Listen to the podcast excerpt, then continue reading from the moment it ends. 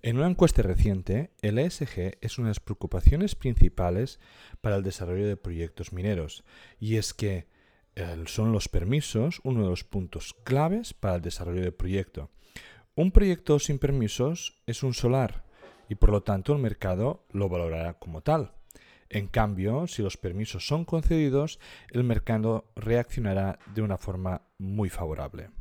Si como inversor te preocupa el ESG, no te pierdas este capítulo. Bienvenidos amantes del subsuelo, bienvenidos a Charlando de Minas, el podcast en español para aprender e invertir en el mundo de los recursos naturales. Bienvenidos a Charlando de Minas, el único podcast en español dedicado a la inversión minera. Hoy estamos en Fomenta del Trabajo en Barcelona, eh, que nos han invitado en un evento de Angels Investors en minería donde en el próximo capítulo hablaremos eh, sobre esta oportunidad de inversión, pero previo a, ver el proyecto hemos podido escuchar una elegante eh, intervención, presentación sobre ESG, sobre sostenibilidad a cargo eh, del doctor Arnoldus. Eh, el doctor Arnoldus es un crack en cuanto a sostenibilidad y ESG. lo conocí en el MMH y tenía pendiente entrevistarlo, así que aprovechando de que se encuentra aquí y que ha tenido pues un cuarto de hora para dedicarme, hemos aprovechado para poder hablar un poquito con él. Arnoldo, ¿cómo estás? Pues muy bien, Amadeo. La verdad que te estaba esperando, hacía tiempo que habíamos quedado y nunca coincidíamos y la verdad muchas gracias por venir hoy aquí y que siempre, bueno, es un, es un placer tener a, gente para que te den su, su feedback, ¿no? Que, que decimos, ¿no? Pero muchas gracias, sí, aquí estamos. Perfecto, pues uh, vamos a, a empezar uh, hablando de qué es el SG. Mm. Cuéntame. Ah, ¿El SG dónde? ¿En minería o en otros lugares?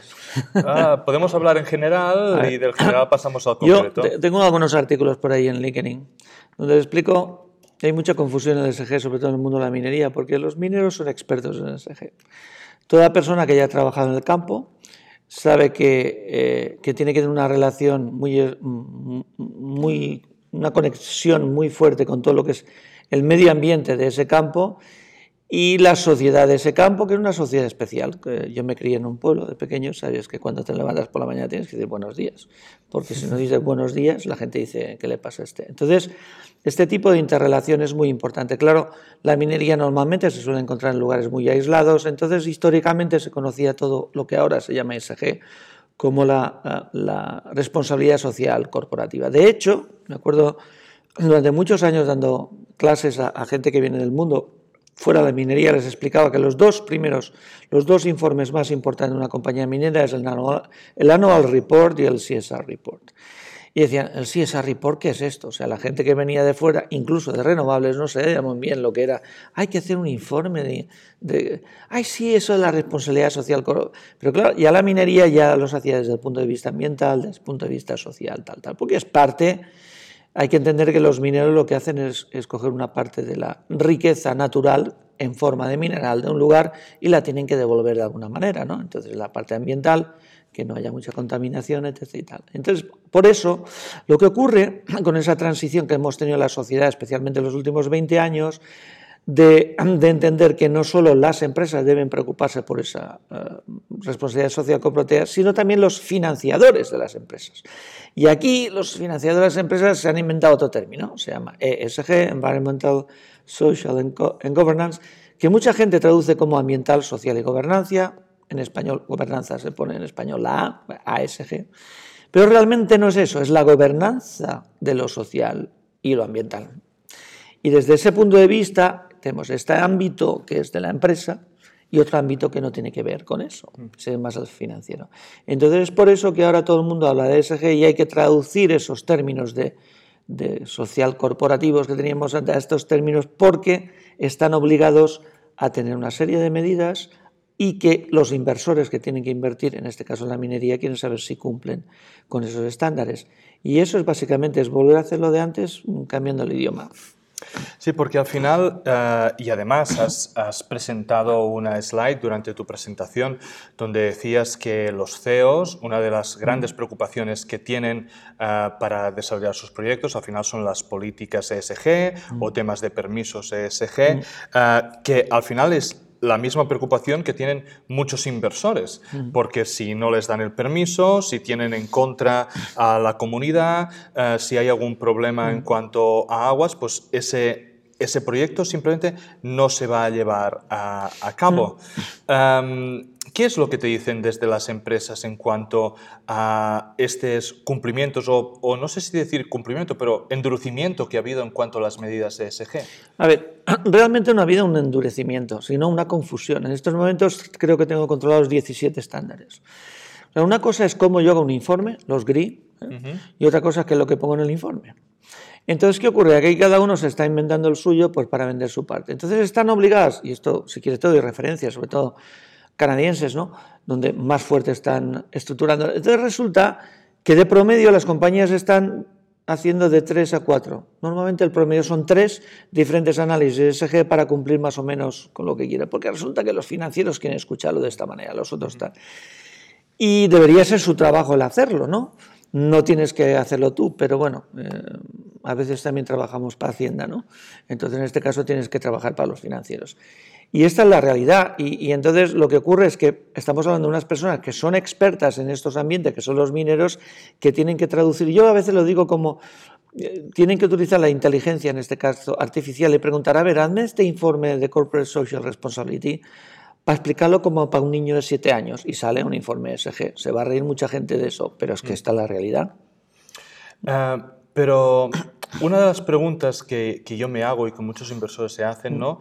Es eh, depende, y, evidentemente depende de la zona, ¿no? porque al final depende mucho de la comunidad, pero tú puedes cumplir con toda la legislación y luego mm, simplemente no te dan los permisos porque tienes al político de turno eh, pues en contra debido a la comunidad, debido a que vienen elecciones, debido a no sé qué. Esto se puede ver sobre todo en el, todo en el norte de España, que hay proyectos la mar de interesantes, pero en cambio el tema de permisos son, son eh, muy duros o que simplemente no se dan aunque se cumplan. ¿Tú crees que esto, esto es así, digamos, en el hecho de tú con un proyecto lo haces bien, tienes todas las cosas en regla y no sé qué, mm. y simplemente por la zona, mm, por la comunidad, no se te dan los permisos? Sí, porque se están vendiendo proyectos mineros y la gente no quiere comprar proyectos mineros. Hay que vender otra propuesta de valor. Entonces creo que lo expliqué hoy la. Entonces el tema es, clave, o sea, nosotros estamos haciendo proyectos de transición energética justa, con negocios que son sostenibles, y es por eso que hacemos exploración minera de minerales críticos responsables. Es que eso no es un proyecto minero. Y cuando te digan proyecto minero, dicen, no, no, no estamos haciendo minería, estamos en un proyecto de transición energética. Y dices, es que esto es lo mismo, pero al revés. No, señor. Porque si fuese así, el café Blue Mountain de, Jamaica no valdría 110 euros en el corte inglés. Valdría los, en, al kilo te lo pongo los 2 euros que vale un normal. ¿no? Entonces, este es el tema. Entonces, pero claro, eso significa un cambio de paradigma. Y eso no lo digo yo. Hay expertos en el mundo. Me gusta mucho el ejemplo de Apple, de uno de los vídeos más conocidos del mundo de, de Simon Sinek, que dice, cuando Apple tiene que ir a... Antes lo dice, nosotros todo lo que hacemos y por qué lo hacemos es para, para romper el status quo que existe ahora. ¿no? Y ese status quo lo hacemos mediante, mediante hacer una serie de productos fáciles de usar, que ayuden a la gente, tal y cual. Y es por eso que hacemos ordenadores. Y luego dice, y es por eso que hacemos móviles, y es por eso que hacemos... No importa lo que hagas, porque la gente compra, porque hace las cosas, no lo que haces. Entonces, cuando tú aplicas esto a este mismo sector, la cuestión no es si estás haciendo minería o no estás haciendo minería, sino la cuestión es por qué haces minería. ¿Para pegar un pelotazo y dejar destrozado esto de aquí? No, estamos haciendo para que ir hacia un mundo mejor, de una forma sensible y real. Y eso choca con cierta, ciertos tipos de mineros que te dicen, yo hace 40 años que tengo de experiencia en minería y yo las cosas las voy a hacer así, siempre lo he hecho bien. Y digo, no, usted no tiene 40 años de experiencia, usted tiene 40 veces la experiencia de un año. Y se lo dice alguien que tiene 30, 37 años de experiencia, o sea que no. Y esta es la realidad, hay que cambiar el chip, te gustará o no, O sí, antes podía hacer chistes de mujeres si quieres, hace 20 años en una minera. Ahora no, porque no es el momento ni el lugar, ni, ni se trata de eso. Eh, los, jóvenes de hace 20 años pensaban de una manera, los de ahora otro. Yo no digo que sea bueno o malo. Yo digo, tú quieres tener éxito en ese proyecto, sí, pues ese es el planteamiento. Entonces, debido un poco a, y, salió hace relativamente poco el Critical Materials Act ¿no? de, Europa, ah, ¿usted cree que en todas esas zonas, por ejemplo, pongamos de España, ¿no? en lo cual es complicado hacer minería por la oposición, si se plantean desde un punto de vista de eh, materiales críticos mm. para proveer Europa de los materiales que no tiene, bla, bla, bla, bla, esos proyectos se van, se van a autorizar. No sé quién es usted. Soy yo. Pues dime tú. Vale. Entonces, a ver, mira, a ver. El problema creo que lo explicaba en la presentación. El problema es que el señor que tiene el permiso se cree que el, que el, que el, que el cacao, porque aquí se llama cacaolat, pero en otros lugares mayo que se llama locao, el batido de chocolate viene de las vacas marrones. Y claro, con el que le vas a dar el permiso se cree que el móvil viene de las vacas marrones, entonces lo primero tienes que hacerle entender que, no, que el batido viene del cacao y viene de la leche. Y cuando entienda este, le vas a explicar lo que le estás vendiendo.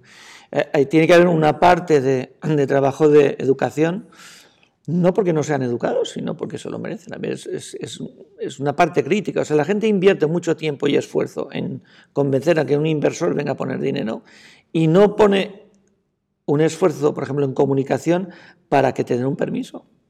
Yo te voy a poner un ejemplo no quiero hablar de la administración pública porque luego se malentiende, pero te lo voy a explicar en, grandes mineras eh, chilenas donde estaba asesorando sobre el tema de las licencias, de eh, los tenders, las licitaciones, ¿no? Y me vino un cliente bastante importante, bueno, estamos hablando de una licitación de mil, no sé cuántos millones, y dice, oye, ¿por qué la hemos perdido? Digo, déjame, el documento madre me tienes que dar tal, me lo da en Excel y hago una búsqueda muy rápida. Y busco el nombre del cliente o sea, el nombre del cliente, de la empresa cliente, no te voy a decir quién. Y salía X veces. Y luego ponga el nombre de la empresa que presentaba el, tender. Te multiplicaba por 200 veces más. Dice, pero esto es un, esto, esto es un, ¿que habéis presentado? ¿Un currículum o habéis presentado un documento de venta? Para presentar un documento de venta, el nombre de tu cliente tiene que aparecer más. Esa es la diferencia entre hacer una oferta y hacer una propuesta de valor. Si haces lo mismo con cualquier informe que estés presentando de permisos, tal, donde estás hablando, que además lo que hablas es, si hago yo esta mina, aquí vamos a dar trabajo a mucha gente. La siguiente pregunta es, ¿y cuando se cierra la mina qué? Ah, bueno, esto no viene conmigo y ya está, pues no te la dejo hacer. ¿Por qué? No porque no sea bueno porque de trabajo, es porque el señor que le estás pidiendo le estás buscando un problema. Entonces tienes que explicarle toda la historia. Entonces, lo que uno tiene que explicar, yo lo explico a veces con el tema de del cine, de las películas. la administración pública o el conjunto de administraciones públicas lo que necesita es el guion de una película que le va a explicar cuándo va a llegar, cómo se va a hacer, si tiene éxito, tal cual, hasta cuándo va a llegar y cuando acabe la película, qué es lo que quedará. Y si no le explicas todo, no se va a arriesgar. Porque si lo haces, tomas una serie de, compromisos que si no los tienes tú, luego cuando vendas la compañía, si pasa a otro nivel, al venture capital, tal y cual, tienen que asumir esos compromisos. Entonces le dices, oye, tenemos que hacer un guion tú y yo. Porque el guion no solo lo hace la, la empresa de startup, la hace también, vamos a hacer el guion tú y yo. Porque ¿cuál es el tipo de mina que te gustaría tener aquí? ¿Te gustaría que cuando se cierre haya más trabajo que cuando estaba? Sí. ¿Te gustaría? Pues vamos a verlo, porque eso es factible de hacer. Cuando se plantea así, no tienes a alguien que te pone barreras. Al revés, te pone puentes. Tú dirás, mucha gente sé que mira, ah, esto no es verdad, porque tal cual, claro, pero mm, em, yo les diría, escríbame solo una página resumen de su, de su proyecto. Le voy, a, le voy a demostrar que usted me está informando. Yo no quiero que me informe, yo quiero que me persuada. A eso se le llama en inglés copywriting. Y la comunicación es crítica. Y la comunicación en geología, no lo digo yo, tú estuviste en el MMH. Sí, sí. ¿Qué dicen los mineros en las reuniones? Es que nosotros comunicamos muy mal, al acto seguido continúan igual y se olvidan del problema. Bueno, dicen, está ahí, es verdad que lo hacemos mal, pero bueno, vamos a hablar de otra cosa. Es verdad, es verdad. Entonces, desde el punto de vista del inversor, ¿no? cuando yo estoy interesado en un proyecto, en una minera, eh, y pues bueno, debido a la importancia que tiene todo el apartado de SG, pues miro qué está haciendo la compañía o cómo lo está haciendo. ¿Qué debería mirar? ¿Qué debería ver o qué tengo que buscar para saber que está procediendo bien? A ver, yo soy bastante drástico en este sentido, pero yo le preguntaría al CEO cuál es su huella carbono, su personal y su sí, profesional. Sí, pero, pero digamos de que, de que yo soy, yo como inversor particular, pues puede que Ah, no bueno, tenga dale. acceso a- al CEO, sino estamos Vale. a una empresa que cotiza bolsa, tengo sus... Bueno, esa- bueno, ese es otro estadio, sí, bueno. Sí. Bueno, allí es natural, tienes que hacer, tienes que ver los informes que tienen SG, que los tendrán, pero sobre todo los Corporate Social Responsibility, ¿no? Y buscar en prensa qué es lo que se opina de esa, de esa mina en ese lugar, que ya te digo que vas a encontrar malas noticias, pero eso es lo normal, ¿no? Ah, y ver hasta qué punto realmente pues, eh, puede tener un riesgo de que, bueno, que tenga una huelga de trabajadores o este tipo de cosas. En el tema social, ¿no? en el tema ambiental, pues lo mismo. De todas maneras, las mineras lo, lo, lo, lo publican, independientemente de que tengas que hacer un informe SG, el, el, el CSR report lo haces. Y luego comparar con otras que te gustan. ¿eh? Por ejemplo, a mí me gusta mucho Antofagasta Minerals. Yo la seguí durante nueve años, los diferentes, y cómo iban evolucionando. Fue la primera que empezó a poner los KPIs de descarbonización en la primera o la segunda página del informe, cosa que los otros la ponen a la 25, y eso ya te da pistas de por dónde va de por dónde va el riesgo e indudablemente del tipo de, de, de commodity que hablamos. No es lo mismo uh -huh. que estemos hablando de una compañía de, de, cobre o de oro o tal, pues cambiar las de oro hay que tener más cuidado aún, porque son más, es más especulativo. ¿no? -huh.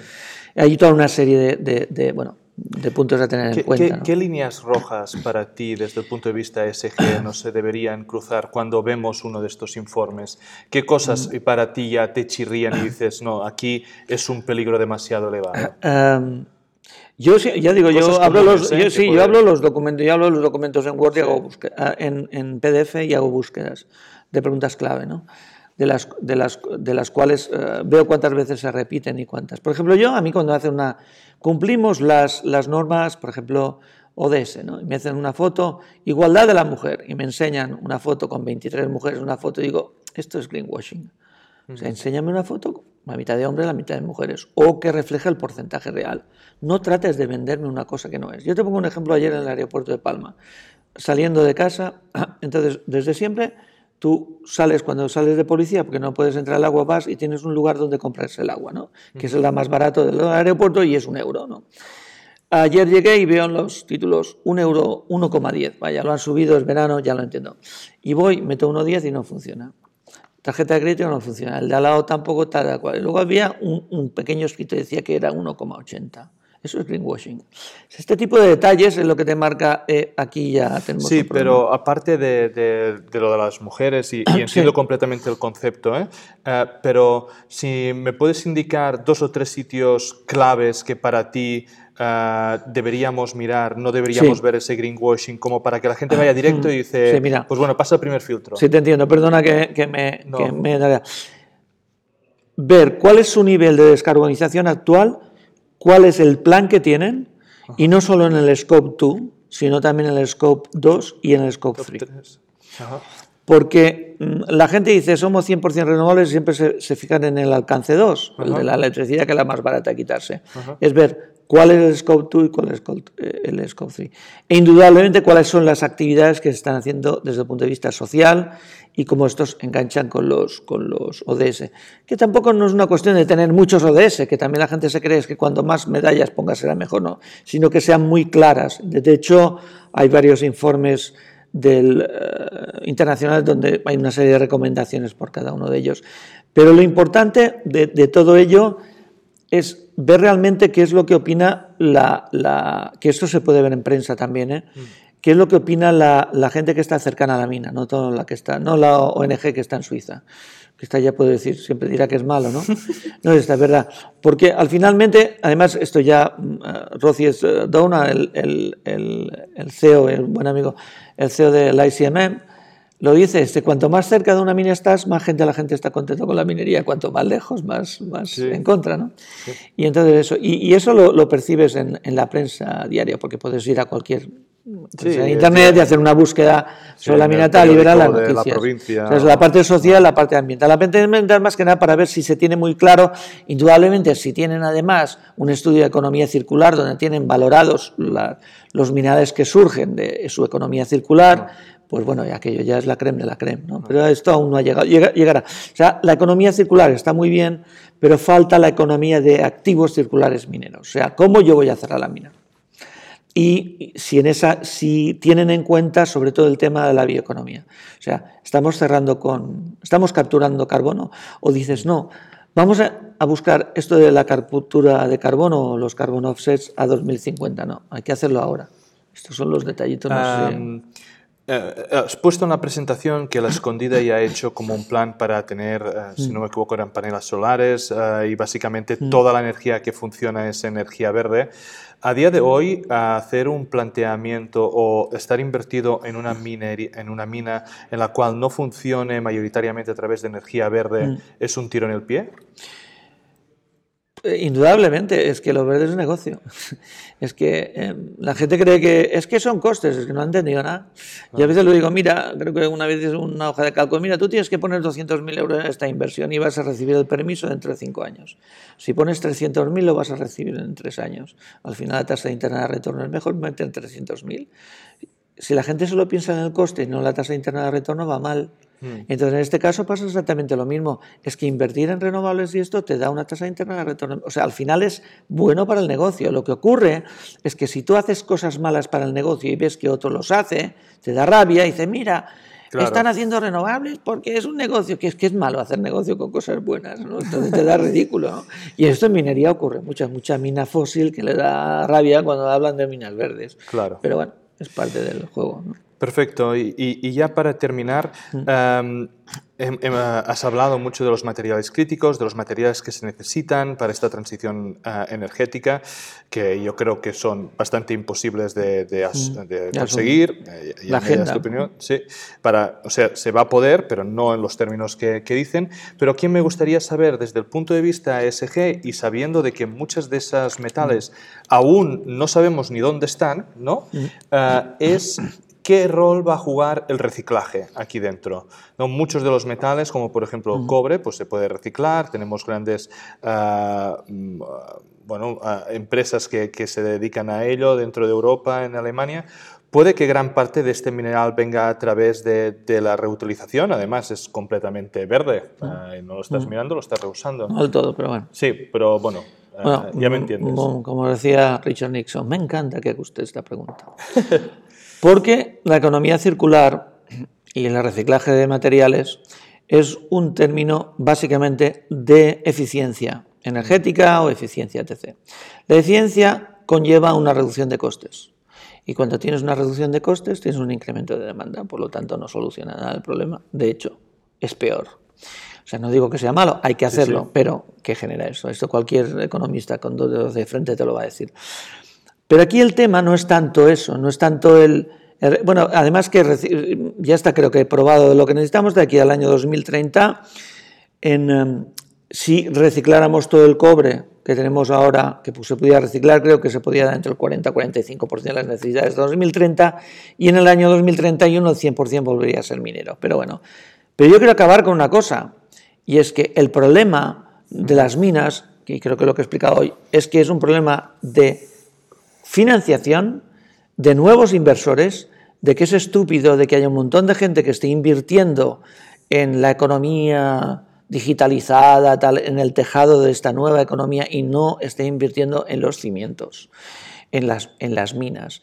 Y que hay un montón de gente que está invirtiendo en hidrógeno verde y no sabe los riesgos que conlleva en cuanto al ruidio y en cuanto al platino que está invirtiendo en energías renovables, en, por ejemplo, en energía solar y no sabe que tiene que estar pendiente del precio de la plata, que está invirtiendo en, eólica y no sabe que tiene que tener mucho, mucho cuidado con el neodimio.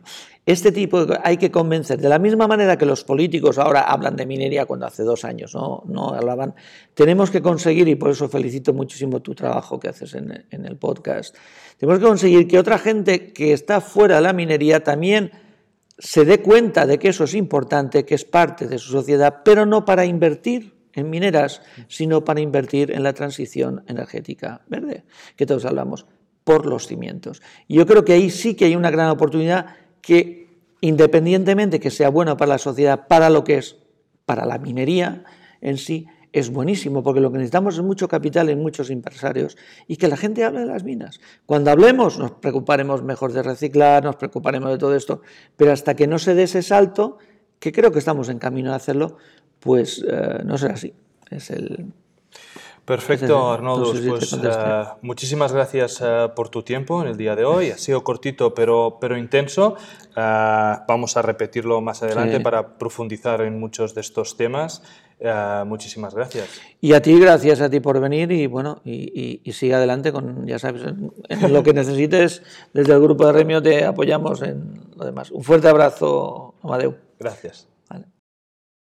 Descargo de responsabilidad. Cualquier contenido que aparece en Charlando de Minas no es una recomendación de inversión. Amadeo Bonet y cualquier invitado no son asesores de inversión. Nosotros podemos tener algún interés en las compañías mencionadas en esta publicación. Asume que podemos tener sesgos y que no somos imparciales. Este podcast no deja de ser un relato personal de mi camino para aprender en el mundo de la inversión de las materias primas.